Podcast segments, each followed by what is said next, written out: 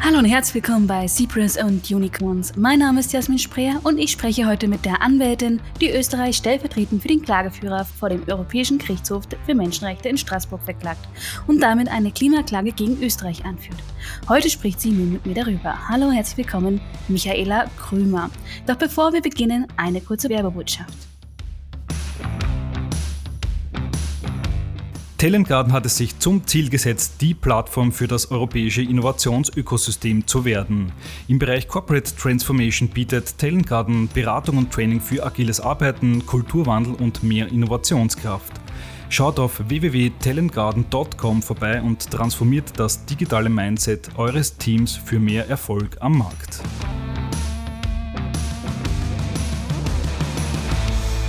Hallo Frau Krümer, ich freue mich, dass Sie heute da sind. Hallo, ich freue mich auch. Ja, bevor wir nun mehr ins Detail gehen wollen, würde ich Sie noch einmal ganz kurz bitten, können Sie noch ganz kurz zusammenfassen, was versteht man denn eigentlich unter dem Begriff Klimaklage? Was ist das eigentlich? Klimaklage ist ein, ein Werkzeug, wo man mit Recht für mehr Klimaschutz kämpft. Das heißt, man versucht Entscheidungen betreffend mehr Klimaschutz auf die Gerichte aufzulagern, weil man eben sagt, hier sind Rechtsverletzungen und versucht hier die Gerichte, entweder die Politik oder Unternehmen zum Handeln zu bringen. Wie diese Klagen genau aussehen, ist ganz unterschiedlich. Ja, was gibt es da für Beispiele? Es gibt Beispiele, so wie meine bisherigen Klimaklagen und auch die Klimaklagen in Holland, wo man gegen einen Staat vorgeht und sagt, der Staat muss mehr Klimaschutz betreiben, also bessere Klimaschutzziele es sind auch die Fragen, wie auch jetzt bei meinem Verfahren, habe ich überhaupt die Möglichkeit, meine Rechte einzufordern? Da geht es immer gegen den Staat. Es gibt aber auch die Möglichkeiten, gegen ein Unternehmen vorzugehen, wie zum Beispiel gegen RWE, dieser peruanische Bauer, oder jetzt kürzlich gegen Shell. Also es gibt hier auch eben unterschiedliche Klägerinnen und Kläger. Das können Kinder sein, das können Erwachsene sein, das können besonders betroffene Personen sein. Und je nachdem, welche hier, welche Teile hier zusammenspielen, ist die Klimaklage dann ganz unterschiedlich. Ja, das ist ja jetzt, in, in, Sie haben es gerade schon angesprochen, es können ganz unterschiedliche äh, Klageführer und Klageführerinnen in dem Moment sein. Sie vertreten ja jetzt in Ihrem aktuellen Fall Herrn Max M. Dieser verklagt Österreich und Sie wurden nun dabei auch unterstützt von Fridays for Future. Dieser haben eine Crowdfunding-Kampagne initiiert, äh, in welcher sich 677 Personen beteiligt haben, um die Verfahrenskosten dafür zu finanzieren. Können Sie ein wenig genauer darauf eingehen, worum es genau jetzt in Ihrer Klage gegen Österreich im Moment geht. Was genau ist der Anklagepunkt? Es geht um zwei Punkte. Der erste Punkt ist, dass der Max M, stellvertretend für uns alle, geltend machen möchte, dass die Grund- und Menschenrechte eine Schutzpflicht des Staates beinhalten auf mehr Klimaschutz. Also es geht nicht um ein Recht auf mehr Klimaschutz, sondern mein Recht auf Leben, ein Recht auf Gesundheit heißt, dass der Staat hier mit dem 1,5 Grad Ziel im Einklang Maßnahmen zu setzen hat. Und der zweite Punkt ist die Frage, kann ich diese Rechte überhaupt geltend machen? Das ist die Frage Zugang zum Recht. Weil ein Recht, das ich nicht einfordern kann, ist immer letztlich nur ein Stück Papier. Und das ist dieses Recht auf eine wirksame Beschwerde. Also es geht hier um diese zwei Aspekte. Ja, und wie ist der aktuelle Stand? Können Sie uns da einen kleinen Ausblick geben? Wie, ähm, wie sieht es momentan aus Richtung Erfolg oder Misserfolg? Kann man da schon ein bisschen was ablegen? Also der aktuelle Stand ist, wir warten. Wir warten okay. auf eine Rückmeldung. Wir, die Beschwerde ist eingereicht worden Ende März. Der Gerichtshof ist ein internationaler Gerichtshof, das heißt, es dauert natürlich ein bisschen, bis man eine Rückmeldung bekommt. Wir haben sogenanntes Priority Proceeding beantragt, also ein Schnellverfahren. Und jetzt ist der erste Punkt, auf den wir warten, bekommen wir dieses schnelle Verfahren oder nicht. Es gibt zwei andere Klimaklagen, die beim Europäischen Gerichtshof für Menschenrechte anhängig sind. Die sind vor uns eingebracht worden und die haben jetzt alle mal diesen Priority Status. Das heißt, sie werden jetzt schnell behandelt und man schaut, ist der Gerichtshof hier zuständig oder nicht. Wenn der Gerichtshof sagt, er macht diese Sache schnell, unter Anführungsstrichen, dauert das dann meistens schon noch ein bis zwei Jahre, je nachdem. Aber es gibt natürlich Verfahren, die fünf, sieben oder zehn Jahre dauern können. Ich gehe nicht davon aus, denn wenn der Gerichtshof zehn Jahre Zeit braucht, um eine Klimaklage zu entscheiden, dann ist das Ganze faktisch obsolet. Und so wie auch der Gerichtshof das signalisiert hat, nimmt er diese Dinge sehr ernst, denn es sind jetzt Grundsatzfragen. Bisher gibt es noch keine Entscheidung, ob die Europäische Menschenrechtskonvention Schutz bietet vor der Klimakrise. Und das sind natürlich grundelementare Fragen, vor allem weil die Klimakrise eine Krise der Grund- und Menschenrechte ist. Faktisch ist es so, wenn wir das nicht in den Griff bekommen, werden unsere ganzen Rechte faktisch obsolet werden. Und das ist dem Gerichtshof auch klar. Also ich rechne damit, dass wir in den nächsten Wochen und Monaten eine erste Rückmeldung bekommen. Und mhm. dann ist es so, dass der erste Schritt immer ist, ist der Gerichtshof zuständig oder nicht? Und dann wird es wahrscheinlich eben Schriftsätze geben und der Gerichtshof schaut sich an, ist das ein Fall, den er behandeln muss und möchte und nimmt ihn auf und entscheidet dann inhaltlich in der Sache. Ja, und jetzt in dem speziellen Fall ähm, haben Sie ja wahrscheinlich mehrere Zielsetzungen. Und einerseits natürlich, dass das Recht anerkannt wird, das ist, denke ich, offensichtlich. Aber äh, möchten Sie auch klare Maßnahmen dadurch erwirken, dass äh, Österreich dementsprechend zu klaren Maßnahmen verurteilt wird? Oder geht es da vor allen Dingen jetzt erstmal um die Grundsatzfrage? Was genau haben Sie sich so als Ziele gesteckt? Also mir sind bei diesen zwei Punkten diese zwei Sachen sehr wichtig. Das eine ist, dass ich möchte, dass Österreich verpflichtet wird, einen Zugang zum Recht zu schaffen. Das heißt, dass jede und jeder von uns ein Recht auf mehr Klimaschutz theoretisch einfordern kann. Das ist derzeit nicht der Fall. Und das zweite ist, dass ich möchte, dass der Gerichtshof festhält, dass das Recht auf Leben und das Recht auf Gesundheit eine Schutzpflicht des Staates beinhalten. Am liebsten möchte ich, dass er sagt, dass diese Schutzpflicht heißt, das 1,5 Grad Ziel ist einzuhalten. Wie konkret der Gerichtshof entscheidet, wie konkret er sagt, dass Maßnahmen zu setzen sind oder nicht, das hängt sehr stark von den entscheidenden Richterinnen und Richtern ab. Mhm. Wenn aber die Grund- und Menschenrechte eine Handlungspflicht beinhalten, dann gilt das ja nicht nur für Österreich, sondern für 820 Personen, für diese 47, insgesamt 47 Mitgliedstaaten.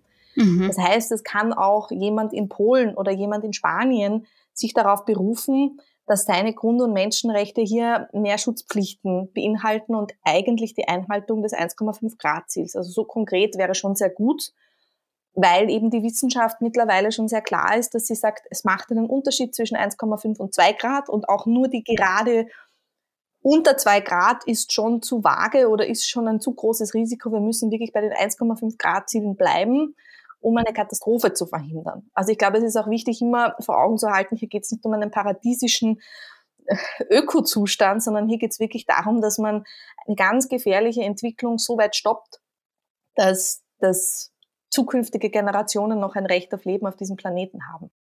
Das heißt, man kann aber davon ausgehen, sollte dem stattgegeben werden und sie erreichen ihre Ziele, dass äh, europaweit eine Klagewelle drohen oder äh, auf, auf die Gerichte dazu rollen könnte. Kann man das so sagen?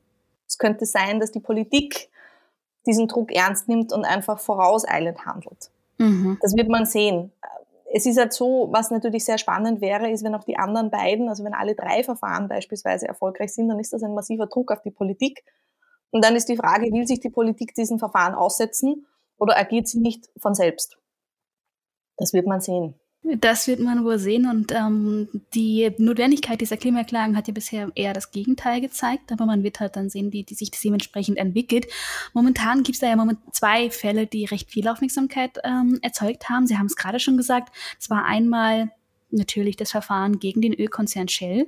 Dieser wurde nun verurteilt, dass er seine Treibhausgasemissionen bis 2030 netto um 45 Prozent gegenüber dem Niveau von 2019 senken muss. Und andererseits, ähm, das war das Urteil gegen die Bundesrepublik Deutschland des deutschen Bundesverfassungsgericht, dass das Klimaschutzgesetz, welches äh, bisher gültig war in Deutschland, zum Teil ein verfassungswidrig ist. Ähm, man hat den Eindruck, dass es momentan mehr Klimaklagen gibt, beziehungsweise dass sie erfolgreicher sind. Stimmt das? Weil grundsätzlich ist dieses, diese Methode, dieses Instrument ja nicht neu, oder? Also ich würde sagen, ja, die Zahl der Klimaklagen global nimmt auf jeden Fall zu. Die ersten Klimaklagen waren in den 90er Jahren in den Vereinigten Staaten, aber die Anzahl weltweit und auch pro Land, die nimmt auf jeden Fall zu. Und der Grund dafür ist, glaube ich, auch der Grund dafür, warum Verfahren zunehmend erfolgreich sind das ist die Faktenlage. Das ist diese sehr erdrückende Faktenlage und die Fridays for Future und die Jugendbewegung, die darauf massiv aufmerksam gemacht haben. Ich glaube, wir haben jetzt gerade so ein Zeitfenster, wo sehr viel Bewusstsein für die Klimakrise da ist. Ich hoffe natürlich, dass das Zeitfenster so lange wie möglich offen bleiben wird. Und das bedingt das natürlich auch. Ob Klimaklagen grundsätzlich erfolgreicher werden, müsste man sich immer die Statistik anschauen. Ja, man hat schon den Eindruck, also die ganzen letzten Verfahren, die ich mich jetzt entsinnen kann, die sind äh, erfolgreich gewesen. Es ist natürlich nicht jedes Verfahren erfolgreich. Es hängt hier sehr viel davon ab, wie die Gerichte ihre Aufgabe in einem demokratischen System sehen. Also wie sehr sie der Meinung sind, dass sie als Gerichte hier eingreifen müssen. Denn die Rechtsverletzungen, auf die sie reagieren, Gerichte können ja nur einschreiten, wenn Rechtsverletzungen sind, sind manchmal noch nicht so ganz klar. Also das ist, Rechtsentwicklung ist normal. Es ist normal, dass ich sage, aha, dieses Gesetz gilt auch für diese Situation. Also Recht entwickelt sich ja immer mit, weil man ja nie alles verschriftlichen kann. Das Leben ent entwickelt sich und somit auch das Recht und die Anwendung. Aber das ist jetzt hier so diese Phase, wo man sagt, okay, unser System, logisch weitergedacht, müsste auch diesen Schutz heißen. Aber dazu gehört natürlich auch ein gewisser Mut. Es gibt auch Gerichte wie der österreichische Verfassungsgerichtshof, der sich mit dieser Frage überhaupt nicht auseinandersetzen wollte. Das war das Vorverfahren zu dem Verfahren jetzt vor dem Europäischen Gerichtshof für Menschenrechte. Und da hat man eben gemerkt, der Gerichtshof will sich gar nicht mit seiner Rolle hier auseinandersetzen und mit den Fragen, den Systemfragen, die die Klimakrise stellt.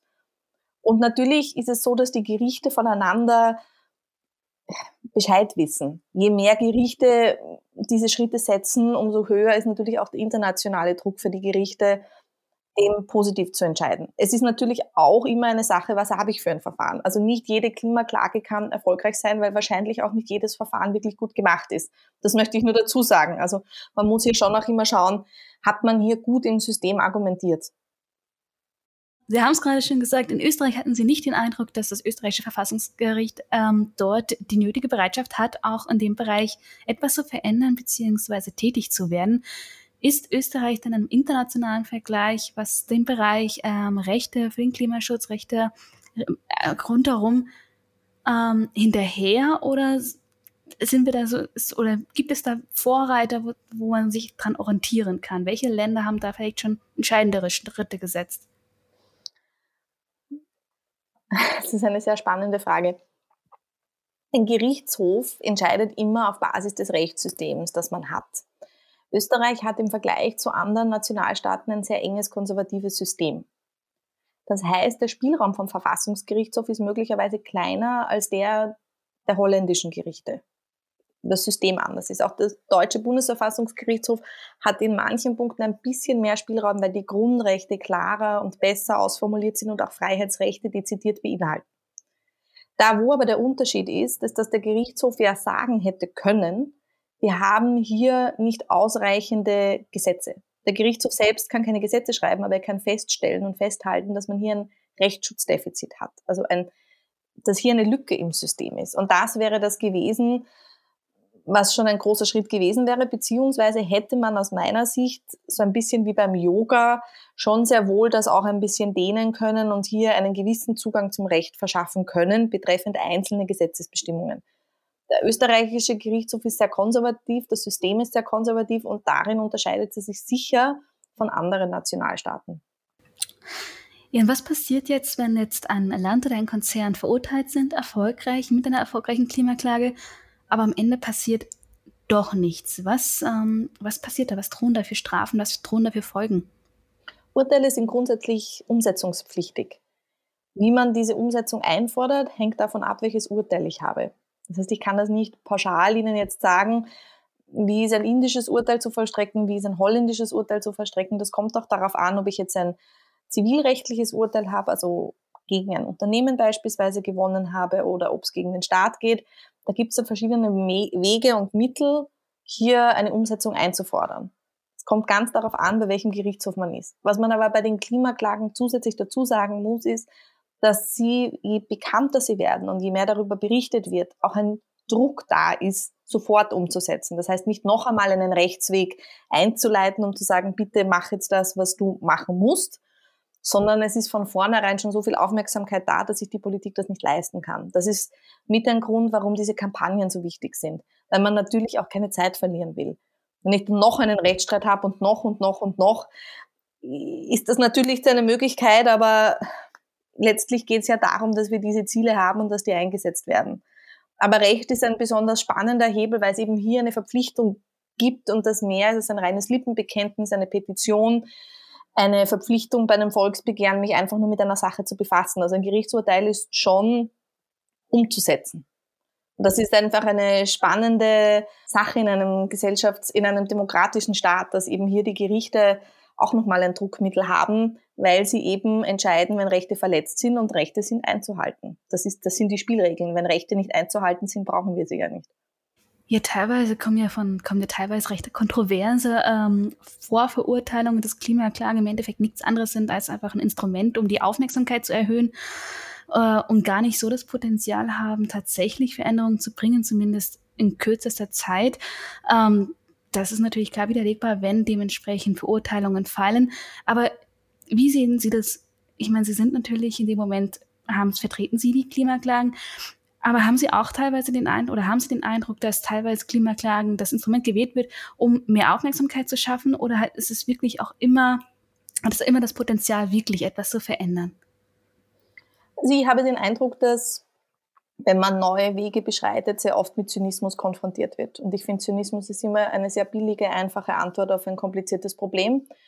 Und ich habe für mich entschieden, mich mit sehr banalen Einwänden einfach nicht auseinanderzusetzen. Insofern, es gibt, was ich schon sagen muss, ist, es ist ein Mittel von vielen. Also eine Klage, die nicht bekannt ist, hat natürlich etwas weniger Sinn, weil ich eben, wie ich vorher schon erwähnt habe, der politische Druck ein anderer ist, wenn das, wenn das Ganze bekannt ist. Aber es geht hier nicht um Aufmerksamkeitshascherei oder PR-Arbeit per se. Es kann natürlich sein, dass die eine oder andere Klage gemacht wird, wenn man sagt, ich habe überhaupt keine Rechtsmöglichkeit. Ich weiß, das einzige Ziel, das ich hier habe, ist auf ein Defizit aufzuzeigen. Ich weiß, ich werde das Verfahren nicht gewinnen, aber es ist wichtig zu zeigen, dass ich hier keine Möglichkeit habe. Das ist aber auch nochmal was anderes als reine PR-Arbeit. Also ich habe das Gefühl, dass dieses unter Anführungsstrichen Gegenargument von Menschen kommt, die sich nicht sehr intensiv mit äh, strategischer Prozessführung und diesem Werkzeug auseinandergesetzt haben. Keine und keiner der Personen, die diese Verfahren führt, sieht das als ein Allheilmittel an. Genauso wenig wie es ein Allheilmittel ist, nur auf die Straße zu gehen. Klimakrise ist Systemänderung, braucht viele Akteure, braucht viele Schritte und die müssen zusammenspielen. Das ist meine Antwort. Eine sehr gute Antwort. Und ich, äh, ich werde mir diesen, den Grundsatz von Ihnen äh, auch ein bisschen zu Herzen nehmen und das einfach dementsprechend das gar nicht so sehr an sich ranzulassen. Ich glaube, da lebt man in vielen Punkten einfach entspannter und einfacher, als sich mit allen Punkten und allen Aussagen immer gleich direkt so extrem zu beschäftigen. Also von daher eine, eine sehr gute Einstellung, wie ich finde. Und ähm, dementsprechend habe ich jetzt aber noch eine Frage, was die aktuellen Fälle betrifft. Und zwar wurde gerade das Urteil in Deutschland und auch das Urteil gegen Shell wurde viel oftmals als so eine Art Gamechanger bezeichnet, dass es jetzt sozusagen das dementsprechend genutzt werden kann, dass es dementsprechend auch in vielen anderen Verfahren dort eingeleitet wird als eine Art Präzedenzfall, beide in dem Moment.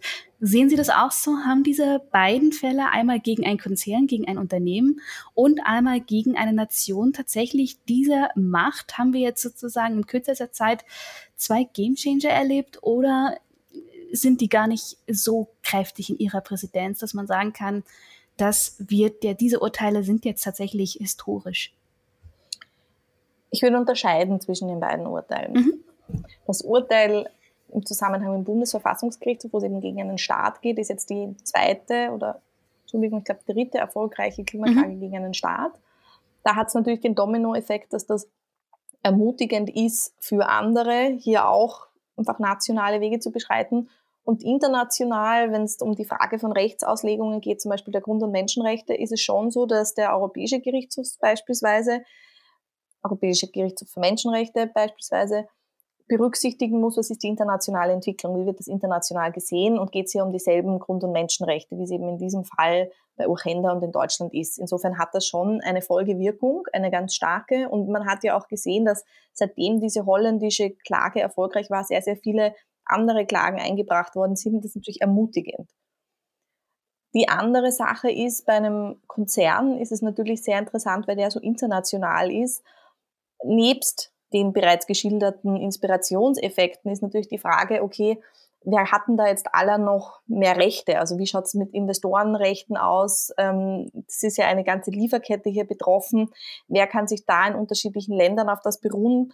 Und vor allem natürlich kann das äh, Konzerne international unter Druck setzen, weil sie eben so international vernetzt sind.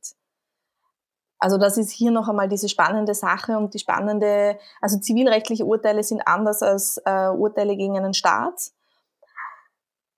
Die Nachmachbarkeit von diesen Klagen hängt natürlich ganz stark vom nationalen System ab. Ob ich jetzt sowas in Österreich gegen die OMV machen kann wie gegen Shell, würde ich im Moment eher bezweifeln. Das hat eben damit zu tun, auch wie Recht interpretiert wird. Aber natürlich wird es einen Druck auf die OMV beispielsweise ausüben, wenn zunehmend internationale Ölkonzerne hier verurteilt werden. Und dann ist eben auch die Frage, wie sich das Gesellschafts-, international gesellschaftsrechtlich und eben im Rahmen der Lieferkette vernetzt. Also da, glaube ich, ist es nochmal ein ganz anderes Druckmittel. Es kommt wirklich ganz darauf an, welche Klage wie mit was anderem vernetzt ist, wie direkt oder indirekt sich hier die Folgewirkungen ableiten lassen. Aber die Tatsache, dass ein großer Konzern mit der gesamten Lieferkette auf Basis der Grund- und Menschenrechte für mehr Klimaschutz verurteilt worden ist, ist natürlich ein Riesending. Man muss trotzdem dazu sagen, das ist jetzt eine erste Instanz. Das heißt, es wird ganz sicher noch auf höhere Instanzen kommen. Und dann ist natürlich die Frage bei diesem Verfahren, wie wird letztlich entschieden? Was ist letztlich das bindende Element? Spannend ist hier dann eben auch, wenn jetzt international, vor allem für Unternehmen, die in Holland tätig sind, bekannt ist, dass hier möglicherweise eine Verurteilung drohen kann, inwieweit haben hier, inwieweit bestehen hier Sorgfaltspflichten gegenüber den Gesellschaftern, diese Klagen zu vermeiden. Also das sind ganz spannende Fragen. Ich glaube, jetzt ist mal abzuwarten, wie dieses Verfahren in der letzten Instanz ausgeht. Es ist zwar so, dass es jetzt vorübergehend schon in Kraft getreten ist, diese Entscheidung. Also diese Shell muss jetzt schon handeln, auch wenn es hier eine Beschwerde einbringen wird. Aber natürlich interessant ist dann, was das Höchstgericht sagen wird. Und ich bin mir ganz sicher, dass dieser Fall bis zur letzten Instanz gehen wird. Wie schätzen Sie das ein? Werden uns die nächsten 10, 20 Jahren die Klimaklagen noch deutlich mehr begegnen, beziehungsweise wird es eine, ein Werkzeug werden, was dementsprechend wirklich fast Alltag wird? Oder wird die Politik dementsprechend durch, wie Sie schon sagten, durch diesen Dominoeffekt reagieren, sodass die Klimaklagen vielleicht in zehn Jahren gar nicht mehr notwendig sind, sondern da die ähm, Reaktionen dementsprechend auch von alleine erfolgen? Wie würden Sie das jetzt rein philosophisch schon fast bewerten? Das ist so eine komplexe Frage, die ich mich auch nicht beantworten traue Ziel, das Ziel und die Hoffnung ist, dass die Klimaklagen natürlich obsolet werden. Das ist das Ziel jeder Anwältin und jedes Anwalts, der das ernst meint. Ob das tatsächlich der Fall ist, das kann ich nicht sagen. Ich glaube, wir haben auf jeden Fall jetzt ein sehr gutes Zeitfenster und ich glaube, es ist wichtig, in diesem Zeitfenster sehr, sehr viele Schritte zu setzen. Denn wovon ich schon ausgehe, ist, dass dass durch diese radikalen Veränderungen es durchaus gesellschaftspolitische zu Spannungen kommen kann. Also man muss ja diese Klimamaßnahmen wirklich sozial ausgleichen. Wir müssen hier sehr viele andere Fragen mit bedenken.